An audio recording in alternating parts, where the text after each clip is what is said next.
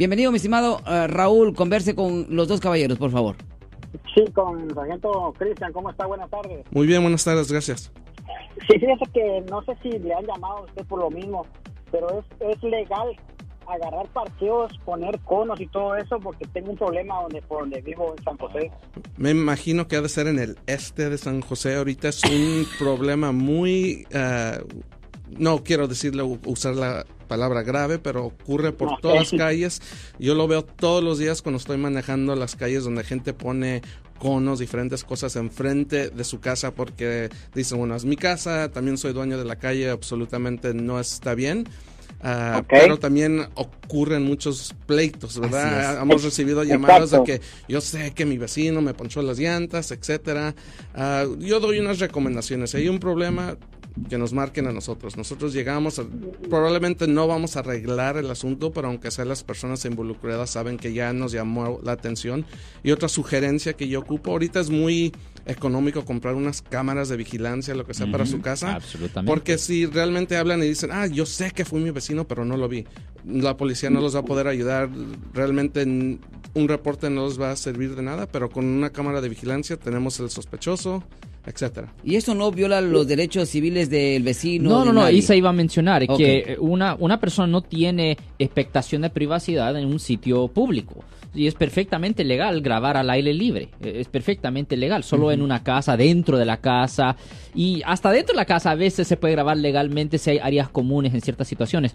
Pero generalmente usted puede grabar al aire libre en cualquier sitio. Y si usted no está molestando a alguien específicamente con la cámara. Acosando. es- exactamente. Es perfectamente legal grabar. Y una cosa que iba a mencionar con respecto a los conos enfrente de las casas y todo eso. Cuando, cuando una persona, yo he comprado casas y cosas. Cuando una persona compra una casa, está comprando la casa y el terreno, pero no está comprando la acera. La serra y no está Oh. comprando la calle. La gente cree que porque tiene una casa que tienen el derecho exclusivo Ajá. de, eh, de estacionarse enfrente de su propia casa. Aunque sí es conveniente estacionarse enfrente de su propia casa, usted no tiene el derecho, es público. Cualquier persona se puede estacionar ahí directamente enfrente de su casa. Ahora, hay citas situaciones donde personas son dueños de el, ah, de, del carril eh, en ciertas situaciones raras, raras. Hay personas que sí son dueños de la calle. Hay Ah, personas pero que es sí. de handicap, ¿verdad? O solo los No, no, no, no, no, no, eh, handicap es diferente, pero generalmente, generalmente es público. Yo soy el abogado Alexander Cross, nosotros somos abogados de defensa criminal. That's right. Le ayudamos a las personas que han sido arrestadas y acusadas por haber cometido delitos. Si alguien en su familia o si un amigo suyo ha sido arrestado o acusado, llámanos para hacer una cita gratis. Llámenos para hacer una cita. Ese número es el 1 800 530 1800. Estamos aquí en toda la área de la Bahía.